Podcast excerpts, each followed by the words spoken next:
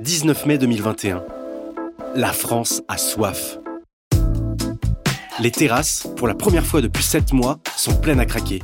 Les Français, eux, sont pleins à trinquer. Chez Contreplaqué, on s'est interrogé sur la façon dont ils ont vécu cette pandémie. C'est alors avec le spectre d'un avenir encore bien incertain que nous nous sommes rendus sur les terrasses de France pour tendre le micro à ceux qui ont vécu confinés ou couvre-feutés une bonne partie de l'année. Nos déplacements seront très fortement réduits. Il s'agit Ah ouais, le confinement. La question, elle s'est vraiment posée. Euh, anecdote Et pourtant, j'étais chez moi et je faisais tout chez moi. Alors, ce qui était nouveau, c'est peut-être le temps du coup qu'on avait pour penser à, à autre chose. pendant l'année de pandémie, en vrai, Euh, bon, voilà, je passe les détails, mais En vrai, c'était trop bien. trois mois enfermé comme un animal en cage. C'était le début. Une chose euh, qui me déplaît fortement. J'ai fait euh, une espèce de sous-marin euh, au bout de quoi deux ou trois semaines de confinement strict, j'en pouvais plus, j'avais besoin de contact humain, du coup. euh, j'ai passé le cap.